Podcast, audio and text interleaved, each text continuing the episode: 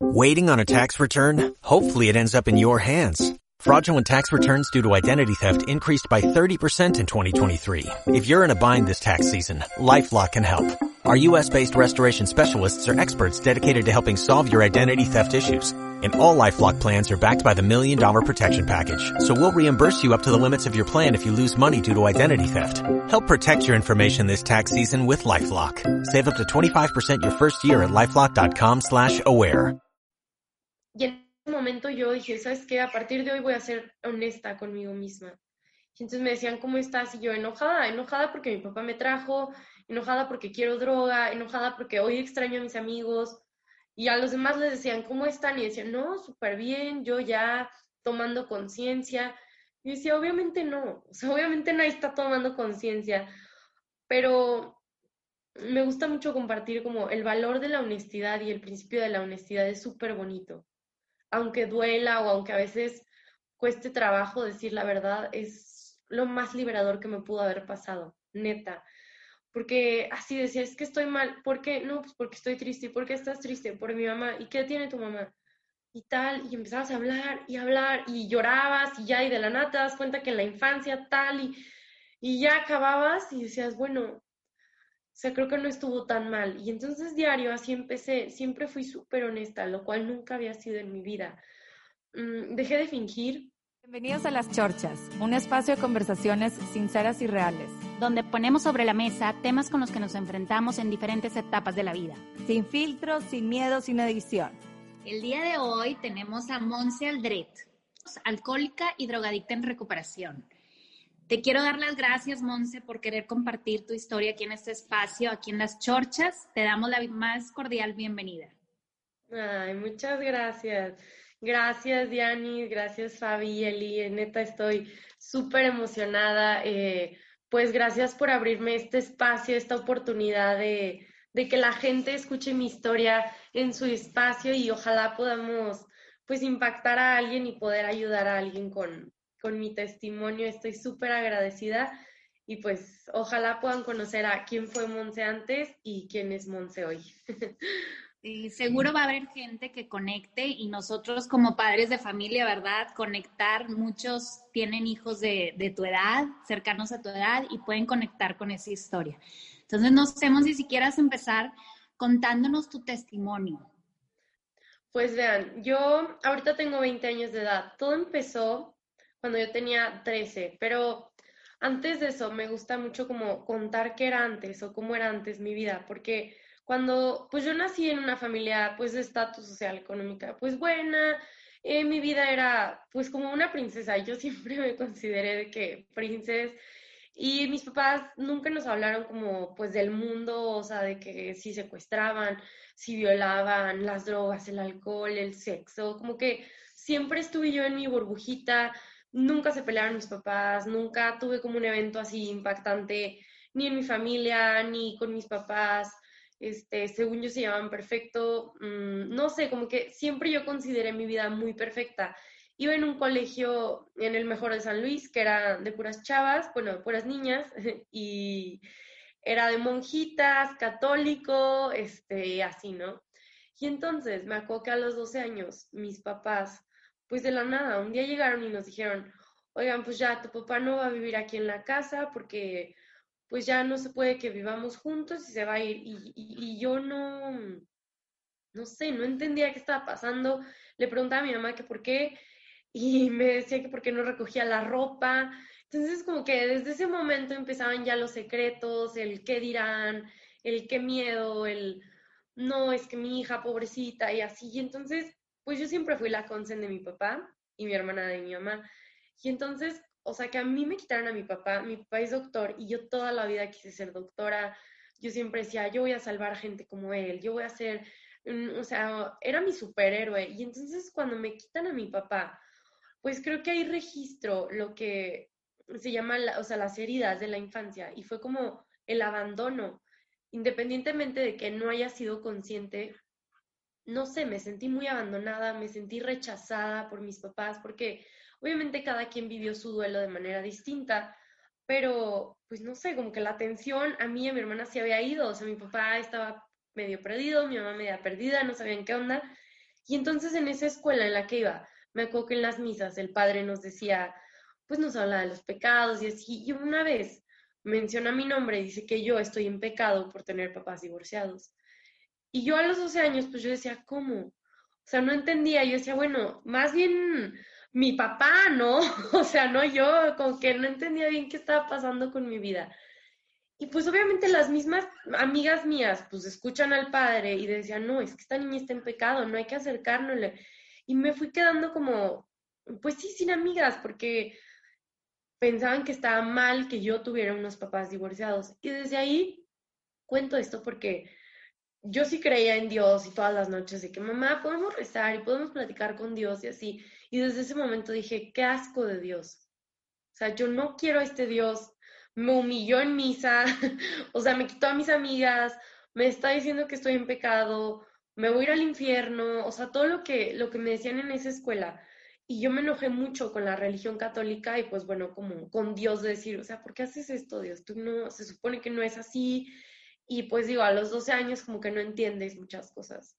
Y entonces pues yo me empiezo a revelar, Em, no sé, si decía, no puedes llevar blusas de hombros porque es pecado y yo llevaba straples, este, no puedes hablar con hombres, y yo, yo les presumí en todas las clases que tenía 10 amigos hombres cuando ni les hablaba a nadie porque me daba pena.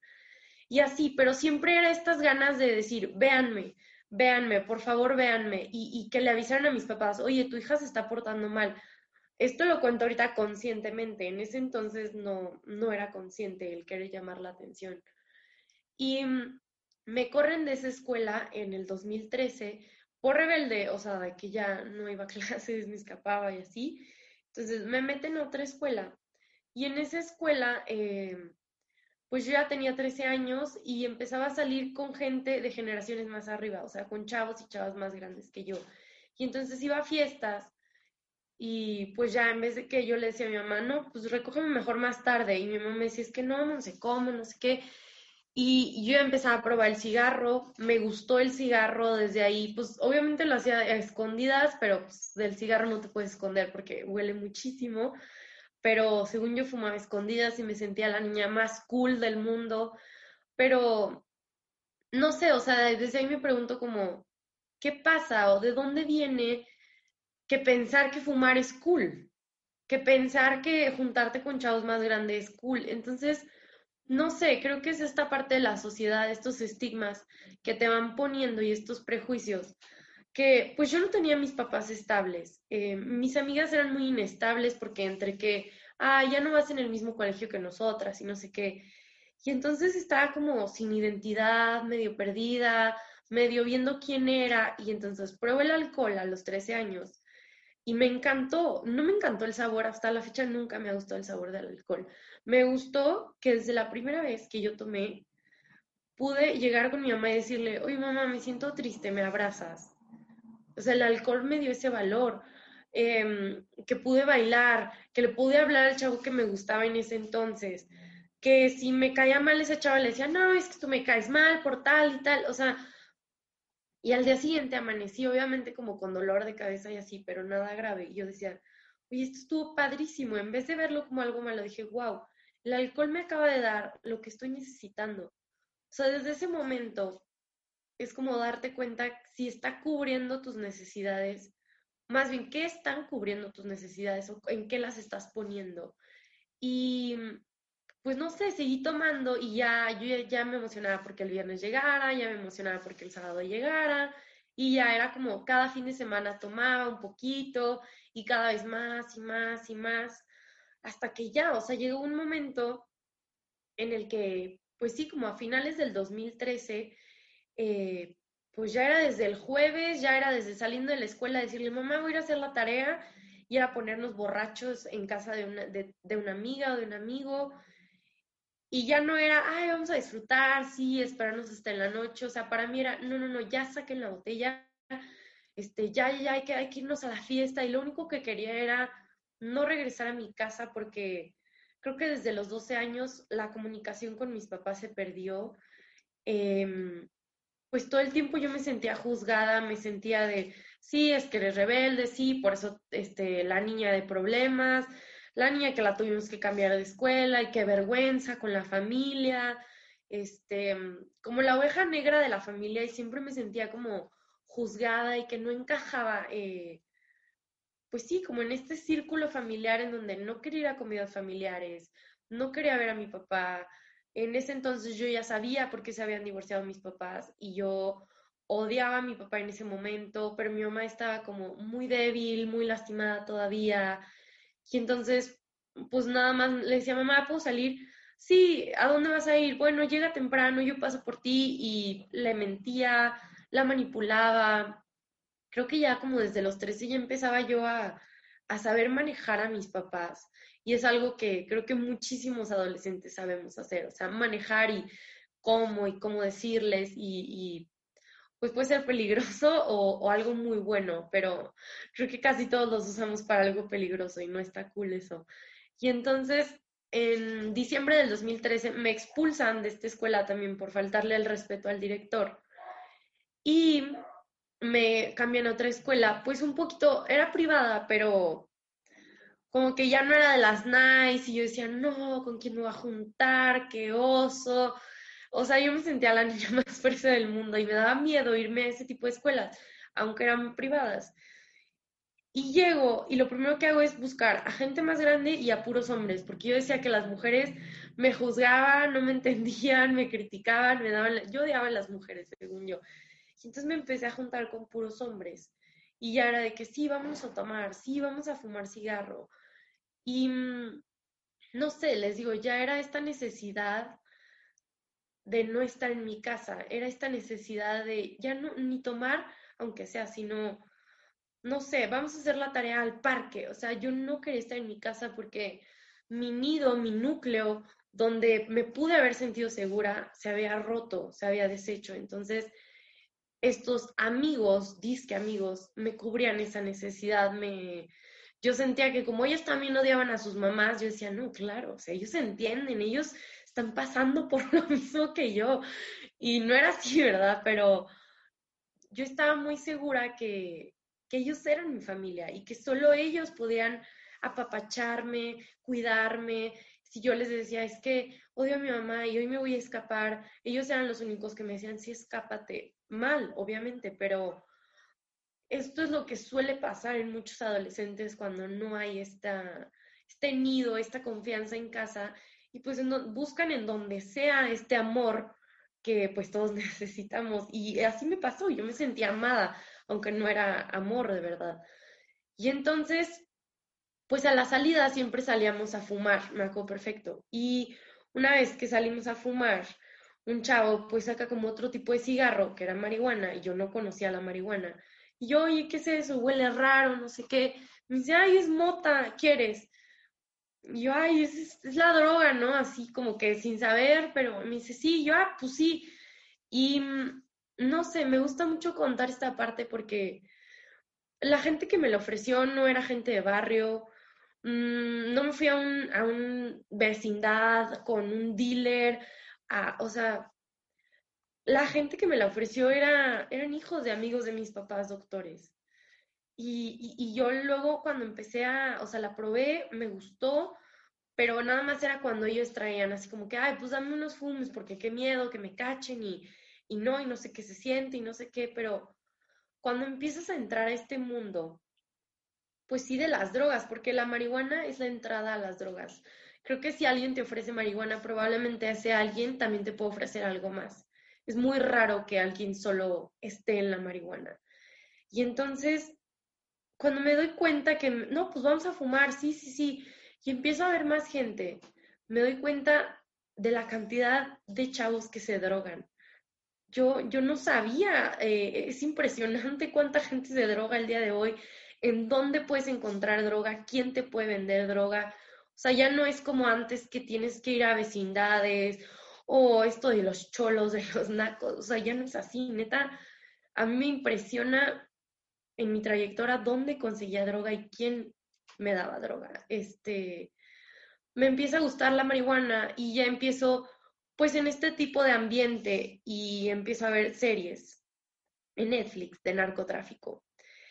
Y digo, soy adolescente y no me quiero escuchar adulta, pero es súper peligroso ver este tipo de series porque o cualquier tipo de serie que sea algo irreal, porque yo, yo veía La Reina del Sur, El Señor de los Cielos, Narcos, Pablo Escobar, Skins, eh, etc, etc.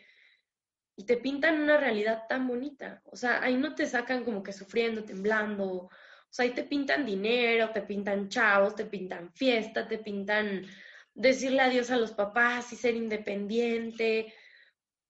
Y creo que para un adolescente que es vulnerable y que verdaderamente está como tan atento a los estímulos de todo y somos súper influenciables y nos comparamos todo el tiempo con las redes sociales y con lo que vemos, que, o sea, inmediatamente yo dije, oye, esto está padrísimo, o sea, si yo tengo mi dinero, me voy a vivir sola, este, me olvido de mis papás que solo se la pasan regañándome y ya, o sea, eso, eso me hicieron pensar las series que yo veía.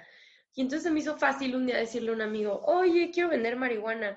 Mi amigo así que, ah, pues sí, X te la doy y tú la vendes. O sea, fíjense, la, la, qué, qué tan fácil o cómo uno puede pensar que eso te puede servir. Y entonces traía de que nada de marihuana. Y yo, oye, vendo marihuana, no sé qué.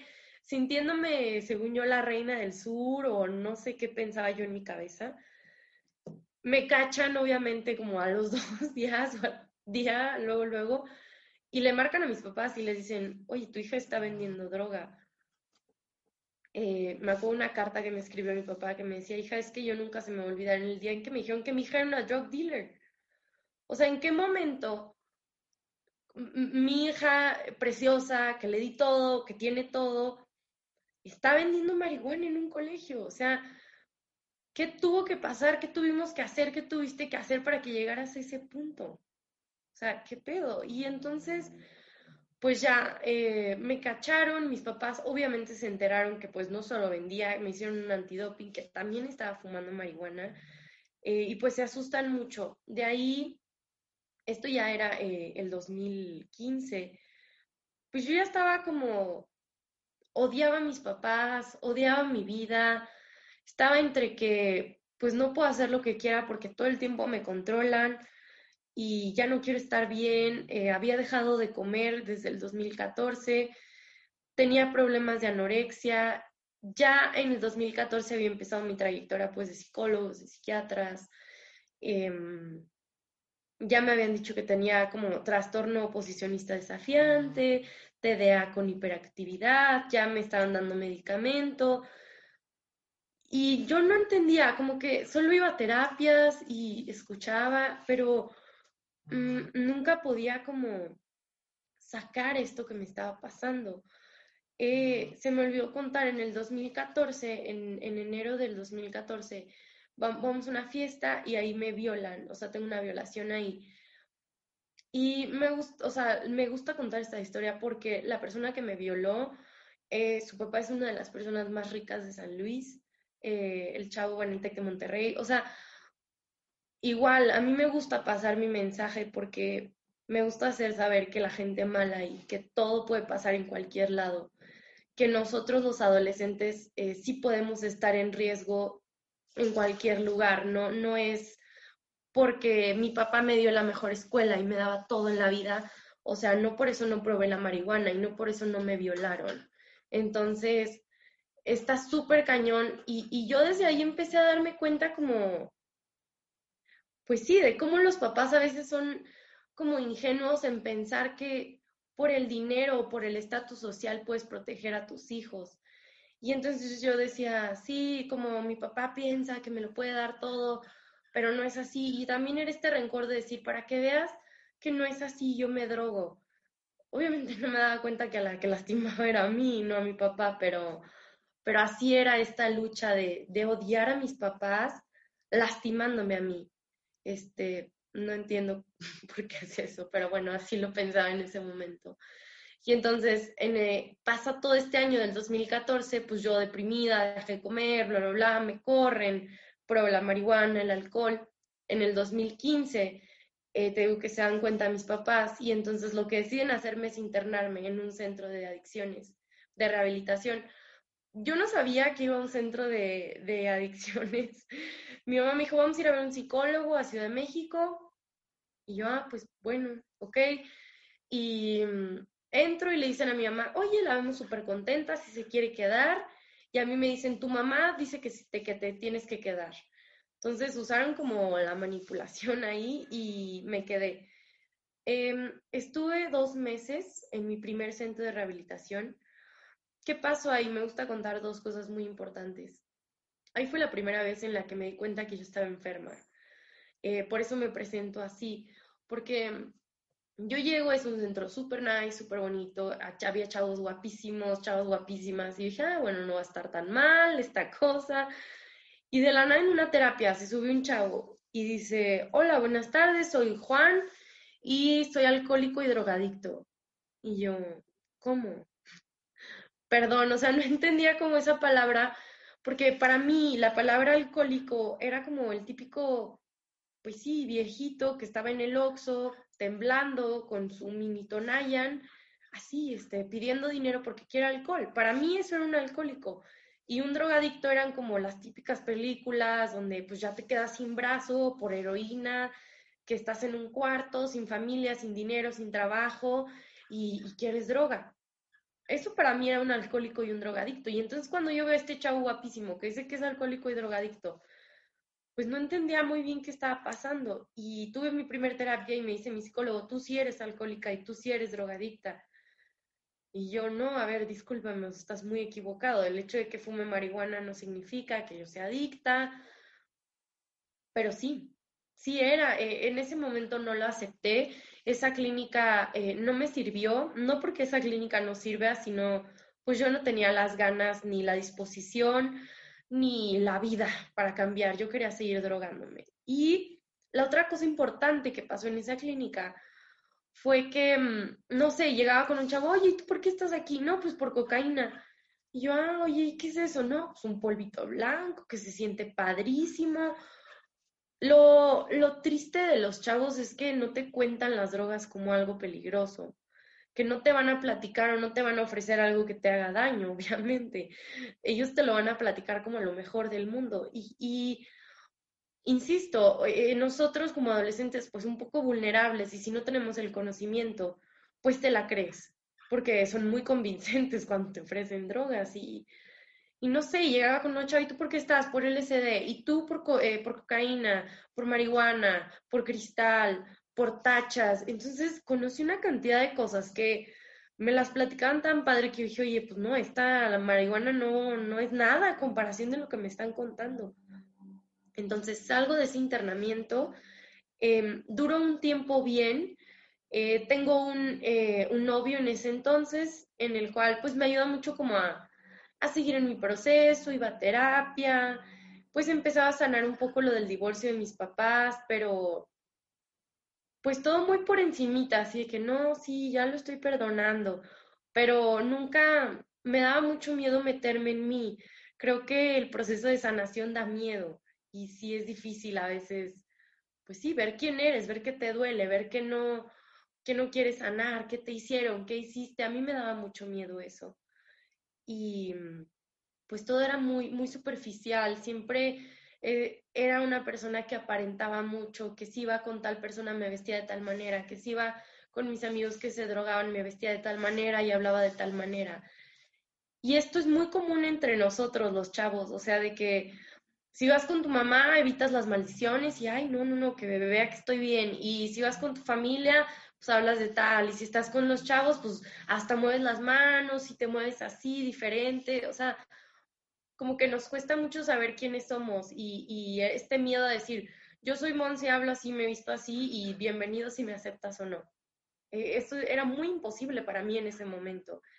Eh, mi novio me ayudó mucho como a esta etapa de aceptarme, de ir estando bien, hasta que llegó un momento en el que ya no me sentía bien, como que algo me faltaba, todo estaba tan tranquilo en mi vida, que decía, no, no, no, o sea, le decía, vamos a fiestas, me decía, no, es que tú no puedes tomar, y bueno, pero tú me cuidas nada más poquito. Y pues él aceptó, digo, también estaba pues chavo, yo tenía 16 y como que pues le costaba un poco de trabajo igual que a mí. Y mm, en el 2016 al principio eh, pues empiezo a tomar otra vez, como que leve, pero pues ya me empezaba a gustar y, ya sentía estas ganas otra vez de decir, ay, pues ya el alcohol no me llena, ya mejor busco marihuana y ya era hacerlo escondidas de mi exnovio, escondidas de mis papás. Llega Semana Santa y pruebo la cocaína, me, con los mismos que me vendían la marihuana, les digo, oye, ¿tú tienes cocaína? Sí, claro que no sé qué, y entonces pruebo la cocaína, me gusta, pero también no es como dicen en las series, o sea, yo me imaginaba el lobo de Wall Street así cuando yo inhalara cocaína. Y no, o sea, claro que no está así, claro que no se siente igual, claro que al día te duele todo, tiemblas, sufres, o sea, eso no lo pasan en el lobo de Wall Street. Entonces dices, ¿cómo? Como que siempre se chale, vivo engañada todo el tiempo, no sé. Y mm, pruebo lo que son las tachas, que son las anfetaminas o molis o éxtasis, este, hay muchos nombres.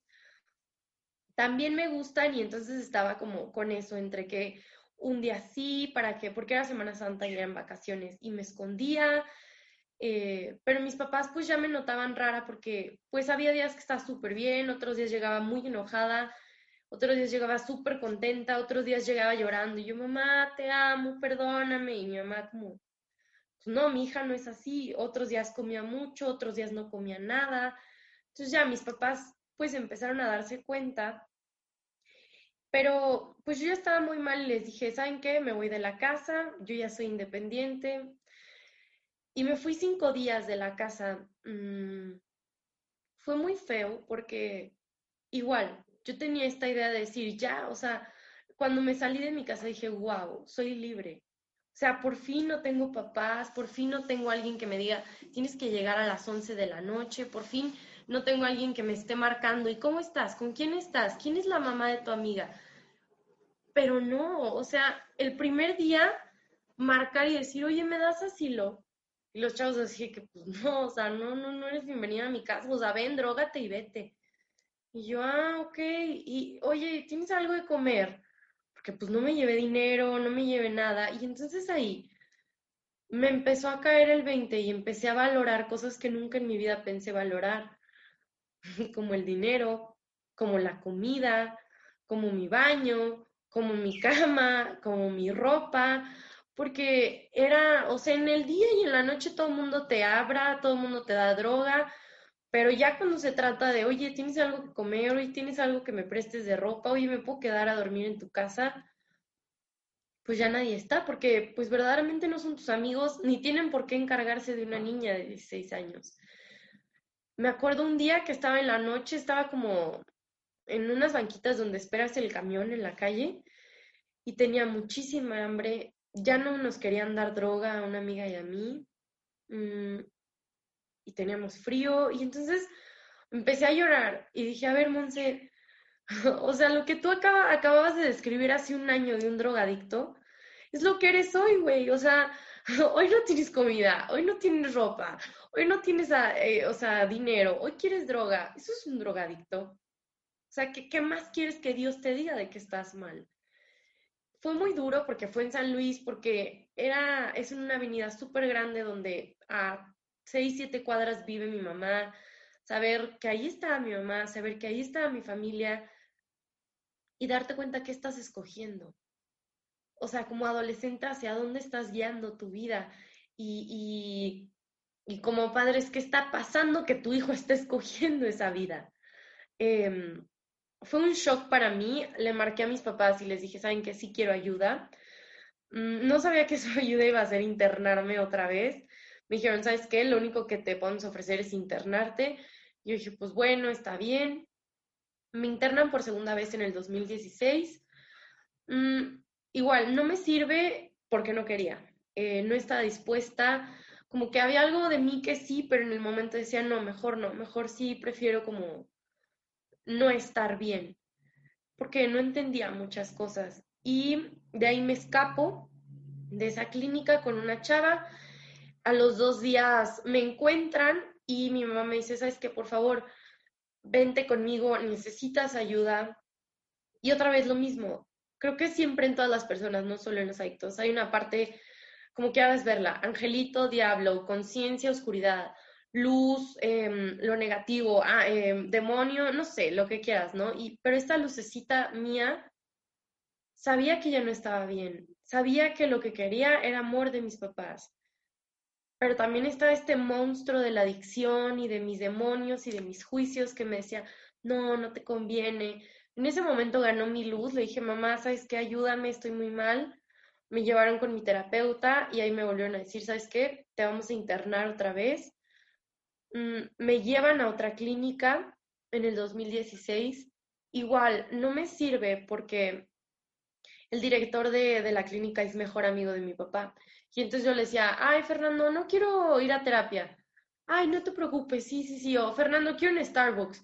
Y iban y me lo traían. Y pues en una clínica no puedes tener celular, no, o sea, es todo limitado para que aprendas a valorar. Y no sé, iban mis tíos y me llevaban de que maquillaje, almohadas nuevas.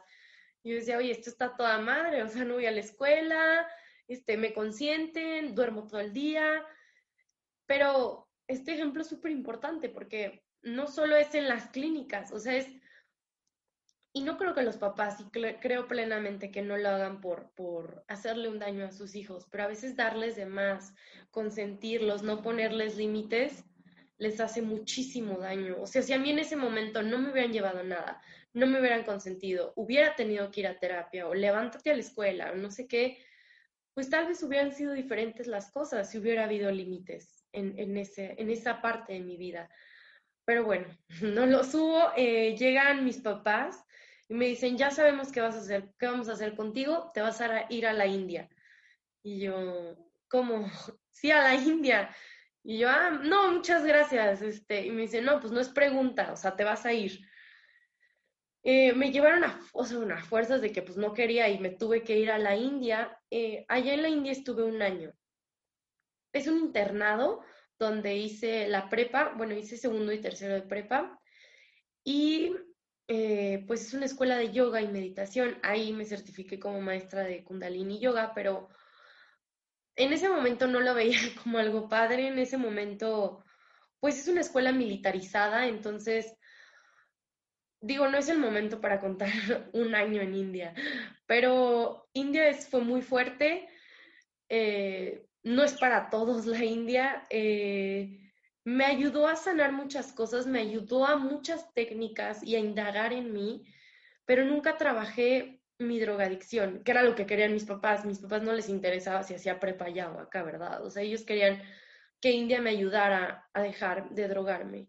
Y pues no fue así porque mm, nunca quise, siempre, siempre estaba en el futuro en, uy, quisiera estar en México, uy, tal, y en el pasado de, es que odio a mis papás, es que porque a mí, es que porque se divorciaron, es que porque Dios me mandó esto, es que porque me violaron, o sea, nunca estaba en el aquí y en el ahora, siempre estaba en el pasado y en el futuro. Entonces, llego de India en el 2017. Em, llego con este chip de, ok, la cocaína y las tachas son malas, pero bueno, el LSD no, porque el LSD me va a conectar espiritualmente con algo más. O sea, cambié según yo mi chip de porque venía de hippie de la India. Y entonces pues, busqué a, más amigos, busqué a más gente, que pues todo ese tipo de gente tiene todo. Eh, curiosamente me drogaba con chavos muy fresas y que como que querían buscar la espiritualidad y conectar con el mundo y no sé qué no conecté con nada, no encontré nada, más bien me apagué más, me podrí más el alma, que eso es lo que hacen las drogas, podrirte el alma. Este, y bueno, como que no me llenaba esa parte y entonces pues seguí buscando más y más drogas.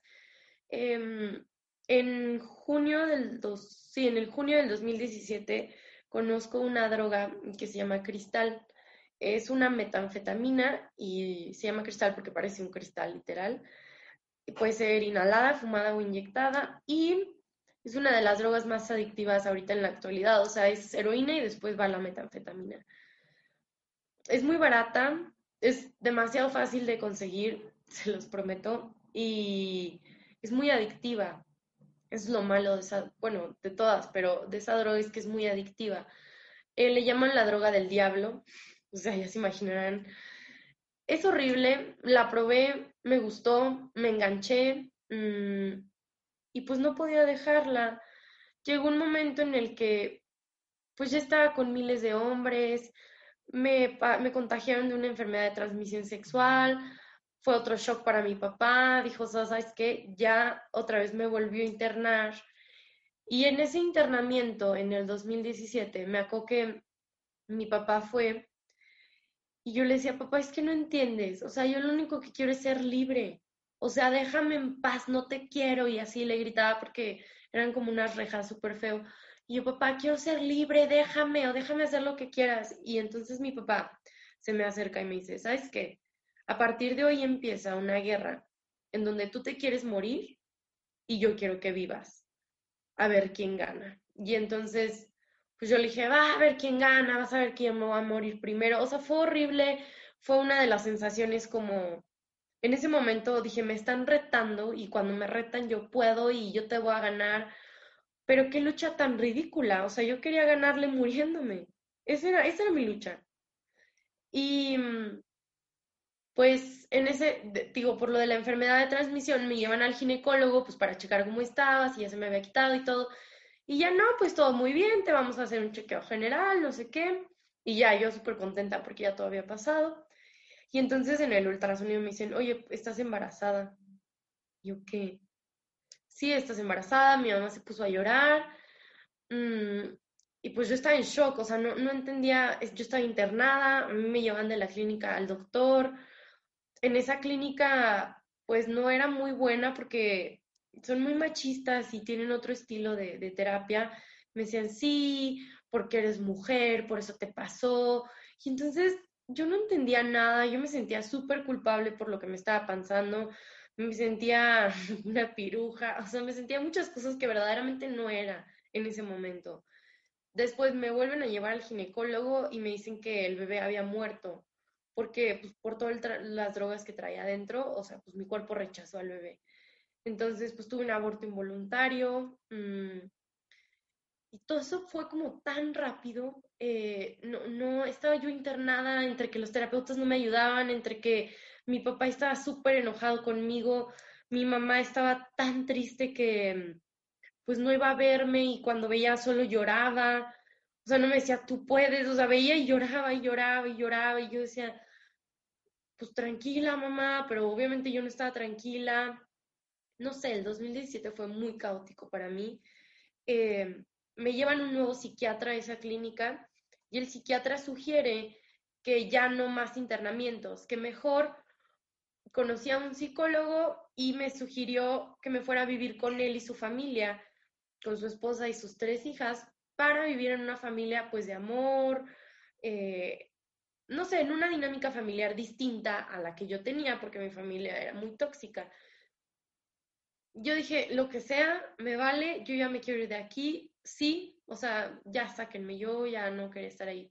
Entonces me voy con este psicólogo, me, era como chamán psicólogo, lo, no sé si bueno o malo, pero bueno, el detalle que tenía era que uno de sus métodos de sanación o su religión era como esta parte de de toda la parte mexicana, él creía en el sol, en la tierra, en el aire y todo eso. Y un método de sanación que él tenía era el peyote, eh, que es una, pues, una droga, una planta sagrada que se come y tiene efectos psicoactivos en tu cerebro. Y entonces yo, como drogadicta, decía, qué tontos mis papás, o sea, me, le están pagando para que me drogue, o sea, le están pagando para, para comer peyote. Y yo decía, wow, este es el, paraíso. Así pensaba en ese entonces. No creo que mis papás pensaran así, eh, pero creo que estaban muy desesperados. Em, no funcionó porque, pues sí, nunca vi el peyote como me va a sanar, como me voy a reencontrar. O sea, yo decía, eh, me estoy drogando a huevo. O sea, nunca lo vi como algo de sanación se dieron cuenta que no me funcionó, ya me empezaba a escapar, ya empezaba otra vez a buscar a mis amigos, a fumar cristal, todo escondidas, todo manipulando, todo mintiendo, eh, usando toda esa inteligencia que tenía, pero como en mi contra.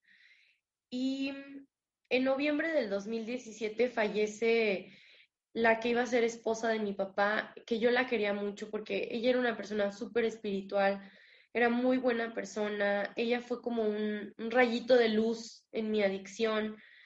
Y pues cuando fallecen, no sé, me preguntaba y yo le decía, o sea, me, me enojé todavía más con Dios porque pues Dani no tomaba, no fumaba, hacía yoga diario, meditaba diario, daba talleres de sanación de ángeles, cuarzos, reiki, este, no sé qué, no sé qué, y se muere de cáncer en dos meses.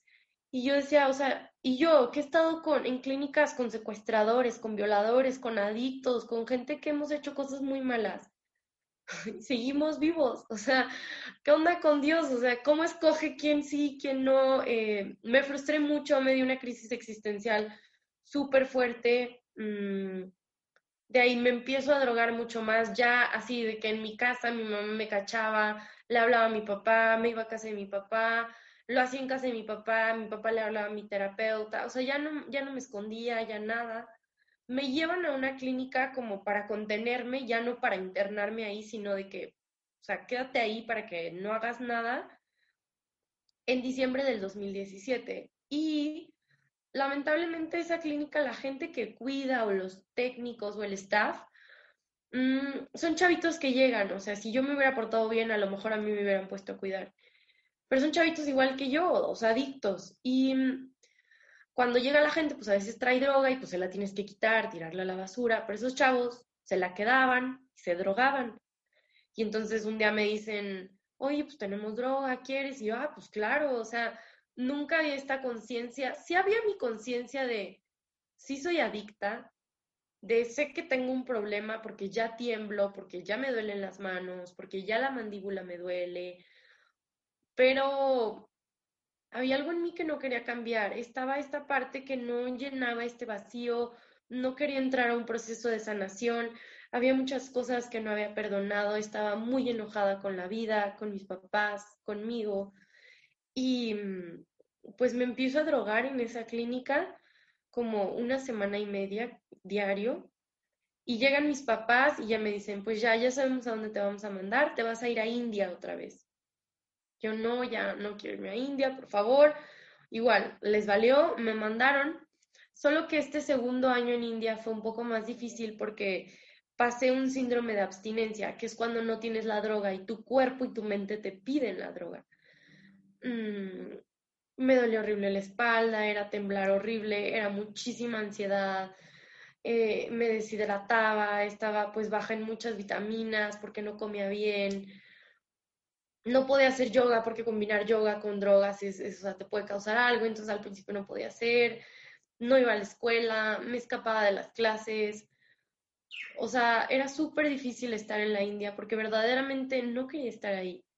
Yo quería estar en México, yo quería seguir con mis amigos del alma y, y, seguirme haciendo daño, pero así no lo veía, yo lo veía como seguir fugándome y evadiendo de esto que no quería sentir.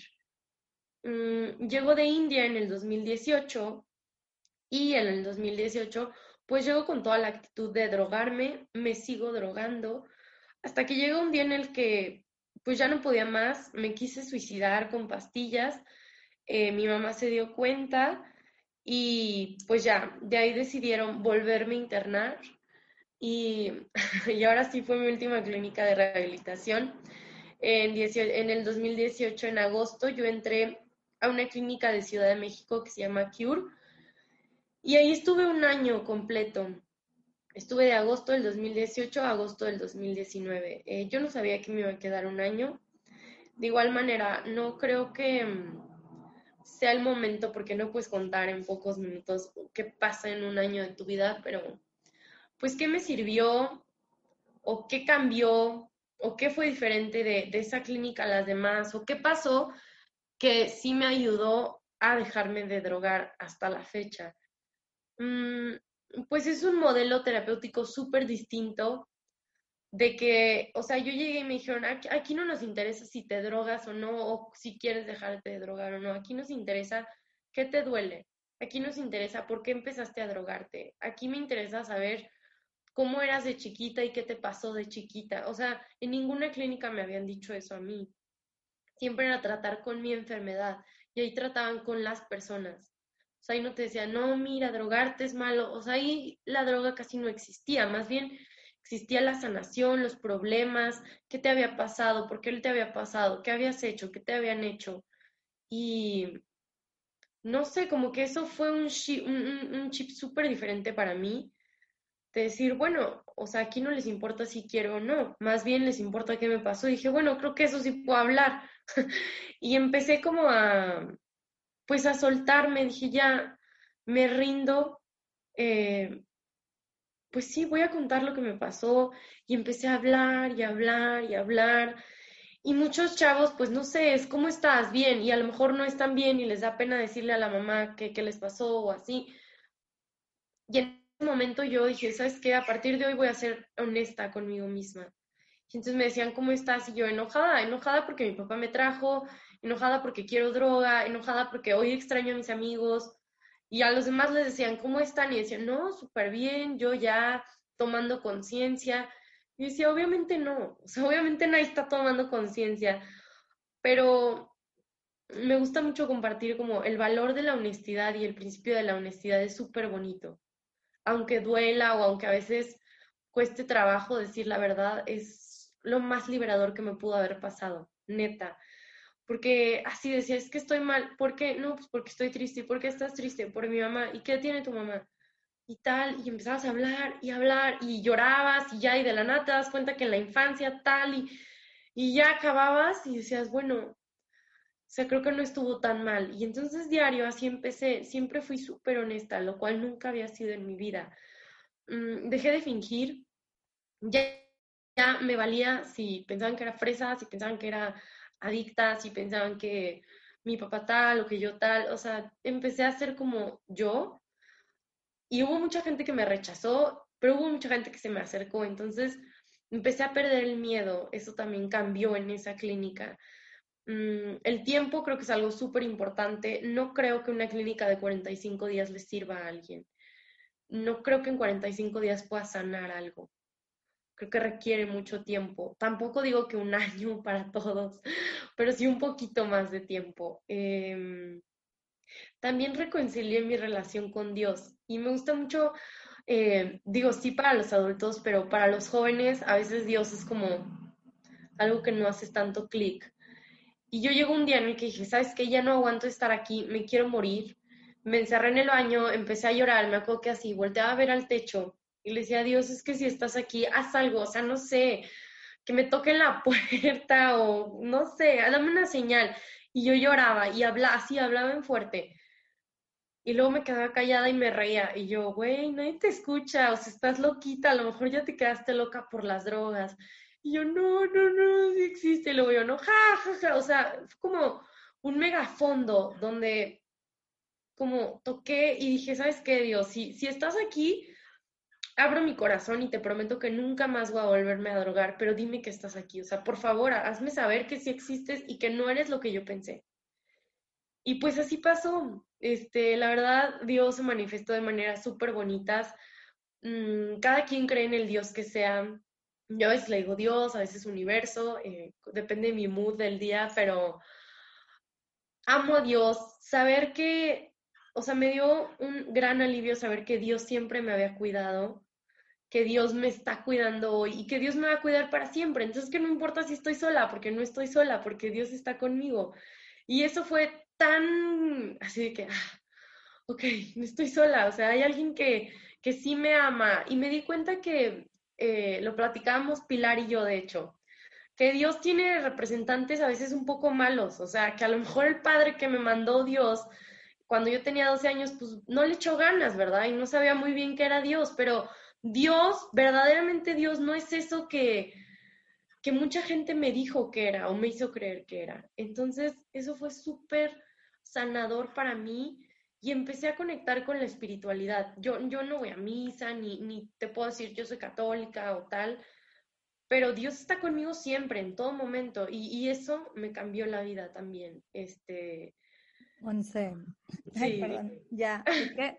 este, escuchar tu, pues todo lo que platicas, este, me dan ganas de llorar muchas veces. Y lo primero que te quiero decir, yo creo que es, me encantaría abrazarte, abrazarte porque, digo, nosotros somos mamás jóvenes, pero realmente pienso en todo lo que platicabas, pienso en tus papás. Claro. Yo también como mamá, y yo también hija de divorciados, Fabiola y yo hija de divorciados, entonces veo muchas cosas que en ti, que yo también, yo tenía también chiquita, 16, 17, 18 años, estamos Fabi y yo, y veo muchas cosas que te lo juro que se me hacen nudo y quiero llorar, pero los papás realmente hacen lo mejor que creen en el momento. O sea, no hay, yo creo y estoy seguro que tus papás te aman y te adoran y su amor lo hicieron de una manera que ellos creían que era lo mejor. Y a final de cuentas a veces no es lo mejor. Y, y me encanta que platiques pues toda esta historia porque hay mucho de aquí, ¿verdad, Dianis? Vamos a sacar mucho. Pero como papás, creo, creo que a veces es bueno escuchar gente como tú, tu testimonio, que primero que nada, aplausos parada, de verdad, por haber atrevido a hablar de esto, porque no todo el mundo habla, y que es una cara que le pones a estos problemas que a veces creemos que no pasa. En nuestra sociedad, en la sociedad de privilegio, en la sociedad no pasa, y sí pasa. Y así es, y se ve preciosa como tú. Entonces, ver ese lado como papás también de, ¿sabes qué? ¿Qué es lo que más quiere tu hija? Se está revelando y quién se qué, dale esto, dale lo otro. Escuchada, ser escuchada, ser querida, abrazada. A mí, la verdad es que también, como te digo, creciendo como con papás divorciados, Fabiola y yo, y dentro que somos hermanas, cada una lo agarra de cosas diferentes. Me imagino tú también y tu hermana. O sea, cada una pesca las cosas diferentes, pero que en el amor no te equivocas no te equivocas. A veces entre mamás, nosotros también que discutimos que es que qué hago en esta situación de mi hijo, del puerto, que sí, sí, que si no. Pues en lo que no te equivocas es en amor y en ser sincera. Sabes qué, mijito, yo creo que para mí esto es lo mejor. No sé, actuamos a veces de una manera que tú te me puedes revelar, hijo, este, pero creyendo siempre en amor y estar de cierta manera un poco, no dejar, estar pendientes. No me sirve algo con qué me voy y me encanta también, bueno, soy lado de papás, pero bueno, nomás quiero comentar algo y ahorita Dianis, porque sé que sabemos muchas cosas, pero yo creo, Monse, todo lo que platicas y todo tu trayecto, aunque estás muy chavita y muy chiquita, a final de cuentas, no importa dónde estés o en qué clínica estés, es tu decisión, tú aquí. Llegó el momento por X y Y circunstancias en tu camino que te hizo aprender y, y actuar y decidir cambiar, decidir, o sea, eh, no, siento que a veces queremos cambiar a nuestro alrededor, a, quien sea que esté pasando por alguna adicción o alguna, quieres cambiar y quieres así, y a veces es tu camino que tú sola tienes que reaccionar, pero yo quisiera también ver ese punto y que no se me olvide a mí que está una chorcha que tuvimos con Ivonne, que hacía como papás, que nos toca ponerles el, el jardín perfecto para que tú florezcas yo no puedo hacer de más por ti, tienes que tú hacer por ti.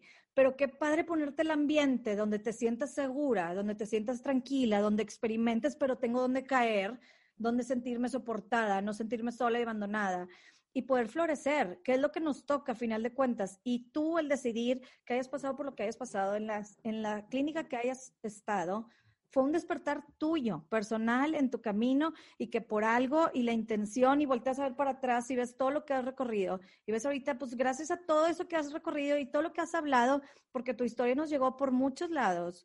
Este, ahorita estamos aquí y estamos platicando y la intención de esto, me gustaría que ahorita lo platicaras tú, pero puede llegar a mucho, puede llegar a mucho. Yo quiero verla aquí, Fabi, Dianis, que te comente porque platicaste mucho y iba apuntando, apuntando puntos que quería platicar. ¿Verdad? Sí.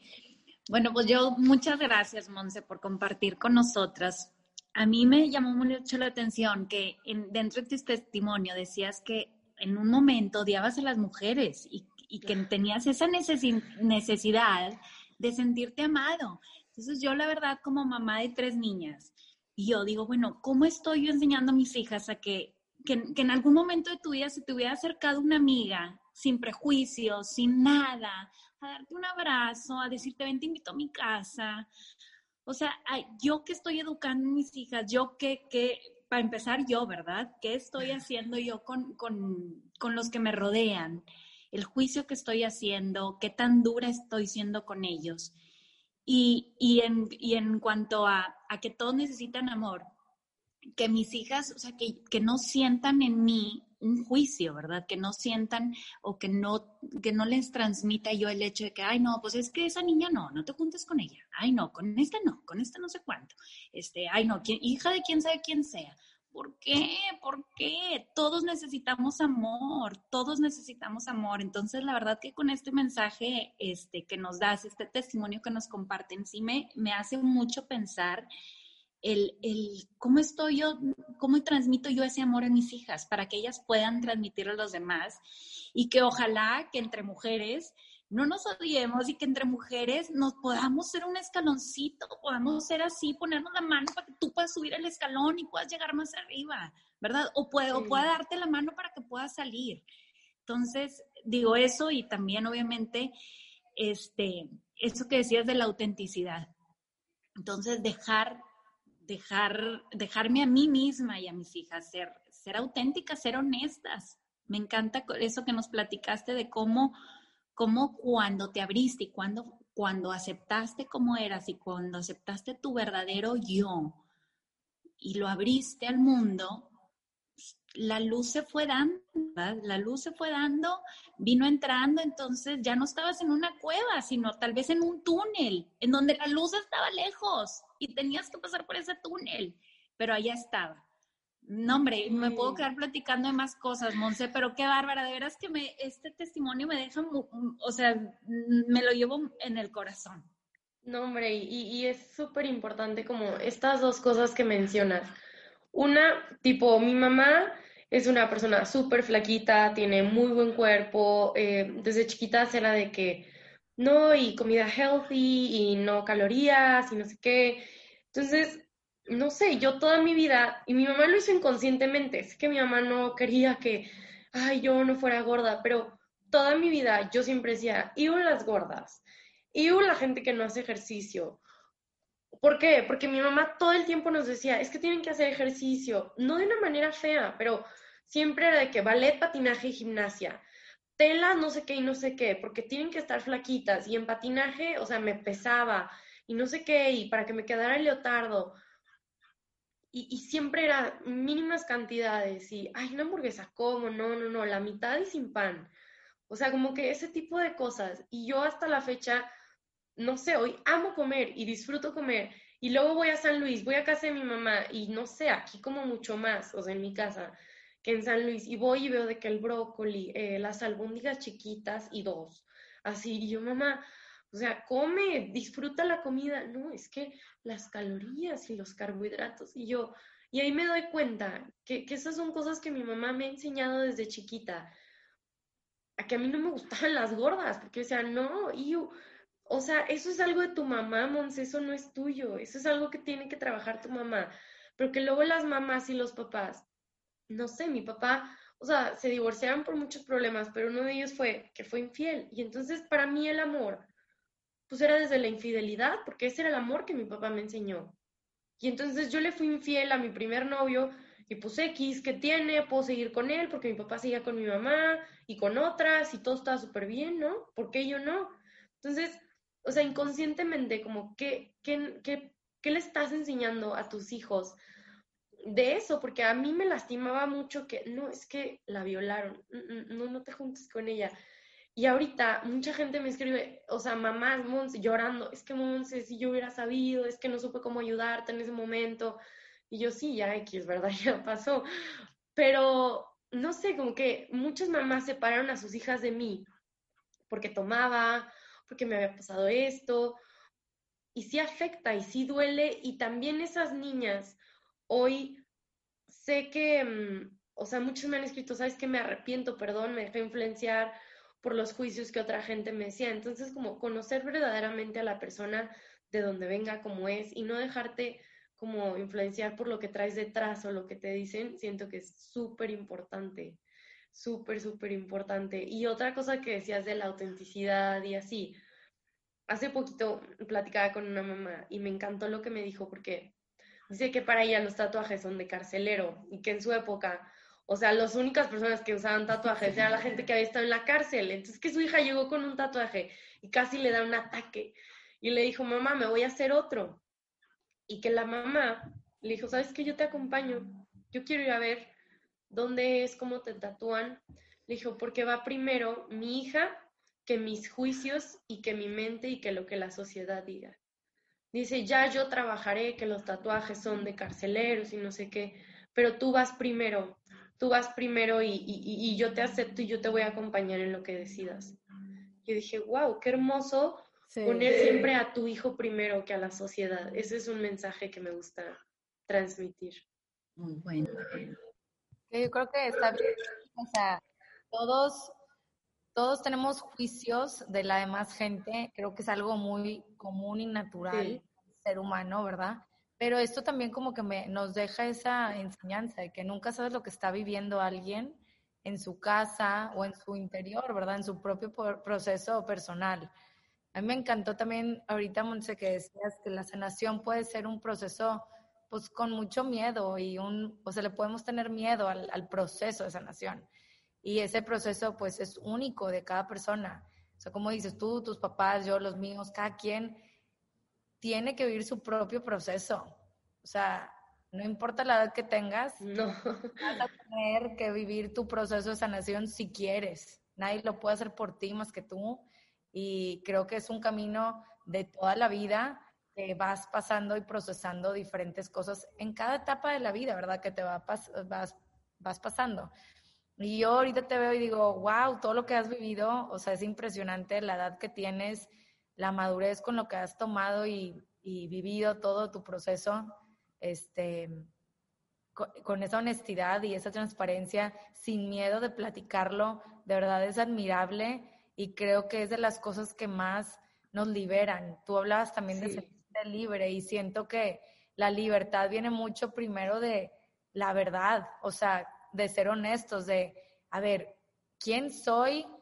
O a lo mejor ni sé quién soy, pero ¿qué estoy viviendo, verdad? ¿Qué, qué viví? ¿Qué he pasado? Y ponerle nombre a las cosas sin miedo a que ese como título o de situación que viste está horrible o tenías tú mismo prejuicios de eso, ponerle nombre primero a lo que sientes, a lo que has vivido, sin miedo a ser honesto primero contigo mismo para de ahí partir y poderlo trabajar. Que creo que eso fue lo que te pasó en el último lugar de, de rehabilitación, cuando te pedían hablar de qué es lo que te duele. Se me hizo bien bonita esa pregunta, Monse, como que creo que pocas veces nos preguntamos a nosotros mismos y a nuestros familiares, a nuestros seres queridos de qué te duele. O sea, ¿qué, qué, qué, qué te está doliendo en este minuto? Y tal vez a veces pensamos que es una cosa y tal vez es algo más profundo ah, sí. y conectado a muchas experiencias y cosas que cada uno tenemos nuestra percepción, pero me gustan mucho esas dos cosas que dijiste, el tema de la sanación, que puede ser, le podemos tener miedo a ese proceso de sanación, este, porque puede ser doloroso, pero a la vez muy, liber, o sea, muy liberador. Y el tema de la honestidad, que es como que siento que es junto, va junto con pegado, esa honestidad y esa sanación, pues tienen que ir de la mano para poder sentir esa libertad tuya y como abrir ese corazón que tú decías que sentiste ya como un peso que se te quitó, se quitó encima, ¿no? Y pues eso se me hace pues súper bonito que lo compartas y, te lo admiro y te lo aplaudo. Y ahora para irme a una pregunta mía también de, ¿y tú ahorita, Monse, digo, tienes 20 años y tienes mucho por qué vivir y has vivido ya por mucho también, que mucha gente a lo mejor y de 70 años ni siquiera vivió, ¿verdad? Este, pero con toda tu experiencia y todo lo que nos platicas, si alguien que está escuchando esto tiene algún ser querido, alguna amiga, o ellas mismos están pasando y, por algo similar, que tal vez lo ven como decías, de que no, los drogaditos son esos, los alcohólicos son esos, como muy lejano, y no se ven en el espejo y se da cuenta que tal vez tienen un problema más grave de lo que pensaban. Como que, ¿qué les dirías tú ahorita a alguien que te está escuchando que tal vez no está lista para reconocer el problema que tiene pero como que, ¿qué le dirías tú así como para que se anime a alguien a buscar ayuda o a darse cuenta o, ¿sabes? Sí. pues primero que nada, como, ¿cómo sabes si eres adicto o alcohólico? Eh, pues es muy fácil, cuando dejas de ser funcional. O sea, si tú te drogas y sigues trabajando, sigues yendo a la escuela, te va bien, tienes una buena relación, pues no eres drogadicto, o sea, sí te drogas, pero pues eres funcional. Cuando ya tienes una enfermedad, es cuando dejas de ser funcional en todos los ámbitos, social, económico, familiar, emocional. Entonces, pues eso solo lo sabe uno. Como te digo, te puede decir un terapeuta o yo decirte, no, a mí se me hace que sí eres porque tomas diario. Pues no lo sé porque no sabemos cómo está en todos sus ámbitos. Eso sería lo primero, como que esta persona cheque cómo está en todos los ámbitos. Y si ya no está funcionando en más de dos, sí tiene un problema.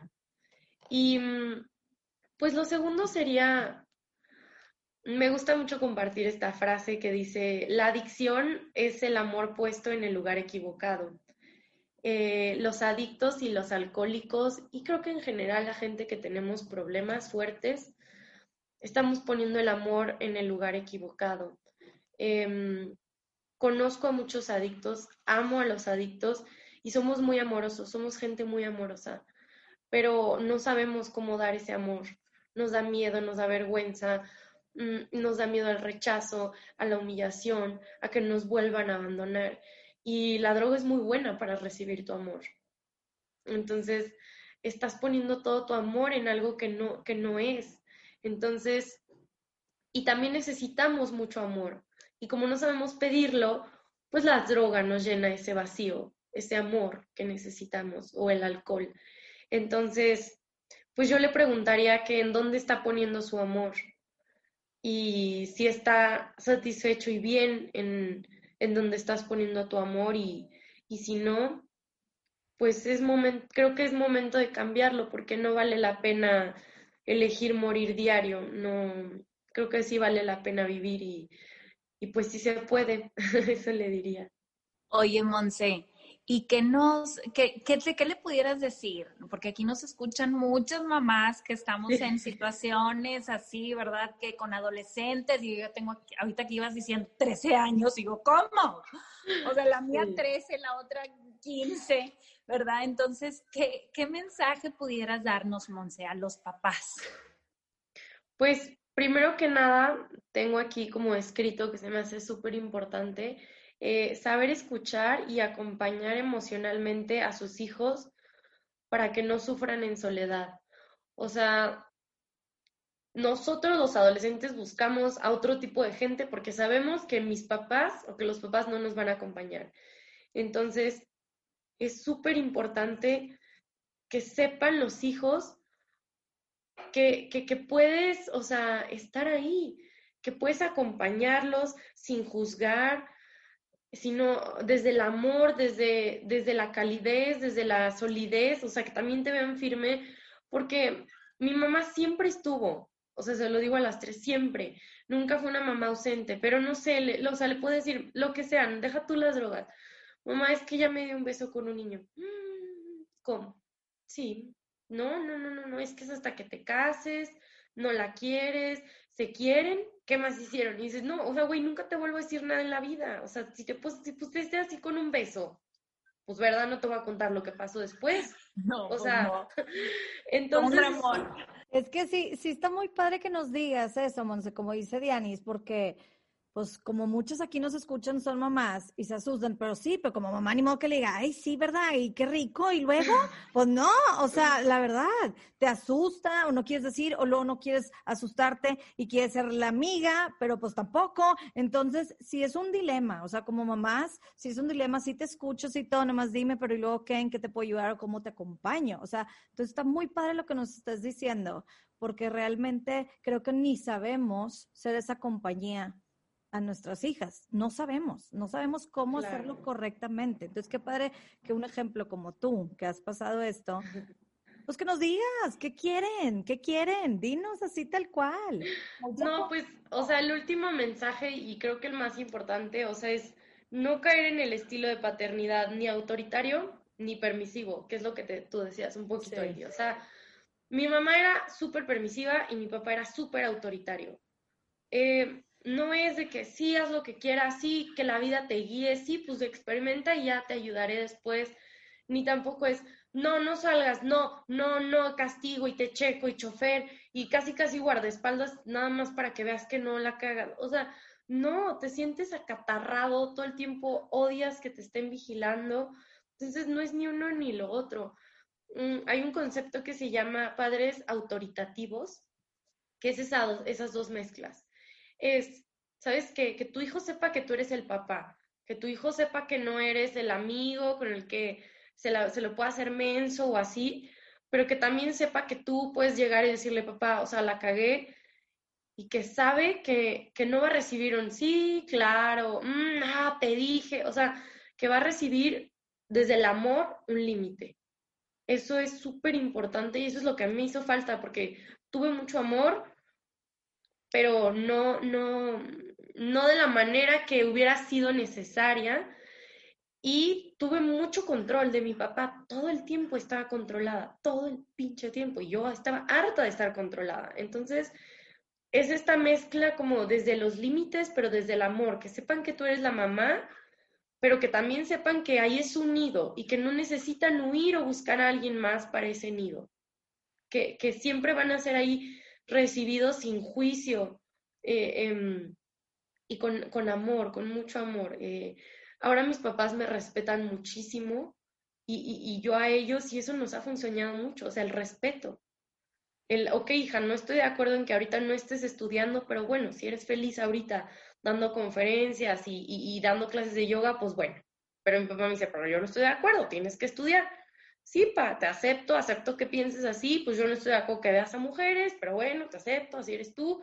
O sea, y hay este respeto, respeto, y, y eso es lo padre, que ya no hay juicio, ya no hay pelea, ya no hay, si te digo, te voy a juzgar. Yo sé que si hoy yo le digo a mi papá lo que sea, no me va a juzgar. Que tal vez me diga, no, o sea, ¿sabes qué? Yo te aconsejo esto y yo digo que mejor no, pero bueno, tú eres tú y yo soy yo. O sea, eso es como un consejo. No, me encantaron los consejos, Monse. Yo creo que sí nos vamos con varios, ¿verdad? Eli y Fabi. ¿Cómo ven? No, totalmente. O sea, como que creo que el tema de ser papás nunca ha sido fácil y no creo que lo vaya a ser, porque pues por algo hay muchas teorías y nuevas saliendo a cada rato, pero, o sea, no está el manual perfecto, pero si como papás tienes la mejor intención de ser pues, los mejores papás posible, empiezas contigo como mamá o papá de qué tengo que trabajar yo, qué ideas tengo, qué ideas tengo que a lo mejor y no funcionan, pero las heredé por mis propios papás, etcétera, y que no quiera transmitir, o sea, pasar a mis hijos, etcétera, porque luego eso pasa mucho, como papás puedes traer tus propios temas que trabajar, que no quieres trabajar o prefieres evadir, y pues luego, no es que se los pases a tus hijos tal cual, pero pues cómo vas a después tú ayudar a tus hijos ¿Cómo trabajas tú? ¿Cómo quieres que tu hija o tu hijo se trabaje si tú, mamá o papá, no te trabajas? El ejemplo, el ejemplo es lo número uno también. Este, y con límites, eso se me hace súper importante y eso sí es algo que siempre recalcan. Límites no significa castigar y no dejar a un, tu hijo o hija no salir a una fiesta o juntarse con cierto grupito eso no son límites, son unos límites sanos, ¿no? Que también, pues cada vez escuchamos que, pues no puedes dejar a tu hijo o hija hacer todo lo que quiera porque por algo es tu hijo o hija y no es un adulto hecho y derecho y necesita de mamá y papá, ¿verdad? Y yo creo que, ¿sabes qué, Monzoita? Este, pues todo lo que hicimos, ¿verdad? Que sí, viendo la edad de papás que a veces es muy difícil y también del lado de las chavitas, que la verdad es que también es una etapa que no sabes ni por qué, pero odias a tu mamá. Como hable, como camine, su presencia, todo. La verdad, siendo sinceramente, porque venga de ella, le puede decir lo mismo la tía, la madrina o la maestra y es muy diferente que se lo diga la mamá, la verdad. Este, Pero bueno, eh, me recordó algo que dijo un doctor que decía de, de esto, de qué hacer con los niños, y ahorita en la pandemia, que escuché una plática de él, que decía, que a veces no sabes si el niño qué o no, y es bien chocante para el niño estarle preguntando, ¿cómo estás? ¿Qué te fue hoy? ¿Quién sabe qué? A ver, los ves todo el día el celular así. Y él decía, este, crea el espacio, crea el espacio con tu hijo, tu hija, de que te platique. O sea, ¿qué se refiere? Durante tu semana, durante el mes, tener ratitos de que tú lo llevas, tú lo traes, estar pendiente, eh, vemos una película, comemos juntos, o sea, situaciones que hagas cotidianas, pero igual en una de esas te va a decir, oye mamá, te quiero platicar algo, no sé qué, se presta. O sea, hacer como ese lugar y ese espacio para que se pueda prestar. Igual y de 10 que vas a estar, una te va a platicar algo, pero lo estoy haciendo, que me vea que aquí estoy, que aquí estoy escuchándote para cuando quieras, que vea que aquí hay estas situaciones y cuando lo vaya a abrir, aquí estoy y no luego, luego como dices, juzgando, asustada, ni de chiste que pasó, no, no, no. Pero hacer esos ambientes para que sea algo mutuo y que diga, bueno, ahí está mi mamá, a final de cuentas te puede decir feo lo que sea tu hijo o hija puberta, pero al final de cuentas sabes que ahí está y hay momentos y va a llegar un momento en que se vaya a abrir y cuando se abra, pues no asustarte y si no sabes qué hacer, buscar ayuda profesional, como papás también. O sea, no sé qué hacer, está esta situación, la estoy haciendo mal y va avanzando, como tu historia, Monse, no fue algo de la noche a la mañana, se tomó años y cómo fue escalando y escalando y escalando y nomás no fue funcionando las cosas. Y realmente estás joven, o sea, falta. Jovencita, jovencísima. Y guapísima, Monse, qué padre. Gracias. Gracias de verdad por platicarnos tanto. Yo creo que nos podemos quedar aquí súper largo todo esto, pero gracias por ser tan valiente de platicar esta historia, porque realmente eso es lo que es. Y estoy segura que al abrirte tú y platicarnos esto, dejas y das permiso que más gente lo haga también. Entonces, de verdad, muy valiente de tu parte, muchas gracias por compartirlo y aquí te vamos a poner en todas las redes sociales y todo para que la sigan y la escuchen. y tanto niñas que te escuchen, chavitas, chavitos y, también... Y papás. Los papás, los papás. A todas esas señoras que nos están oyendo ahorita, que quieren opinar y que la chorcha está muy buena aquí, vayan a nuestras redes opinen, compártanselo con la comadre, con todo mundo, compartan este, este podcast, porque siempre, como tú dices, esa lucecita que está al final del túnel, tal vez es esta plática, ¿verdad? Tal vez es una lucecita que nos va a dejar. Entonces, bueno, compártanlo. Pues muchas gracias, Monse. Gracias, gracias a ustedes. Qué, qué emoción y, y me interesa mucho porque yo nunca pude cambiar hasta que mis papás empezaron a colaborar. Entonces, o sea, saber que esto va pues más que nada público de mamás y así, pues me, motiva mucho a que podamos ayudar a, a que niños y niñas como que no tengan que pasar por lo mismo o puedan tener una buena relación antes de que tengan que pasar cosas peores, porque pues sí, Fabilit, si el papá no da el ejemplo, o sea, tú como chavo adolescente te la pasas juzgando así de que, ay, sí, tú me obligas a esto, pero y, tú no lo haces. Así como que siento que es súper importante cambiar tú primero y sanar para poder ayudar a, al que sea, no solo a tu hijo, al que sea. Acompáñanos cada semana con un nuevo tema.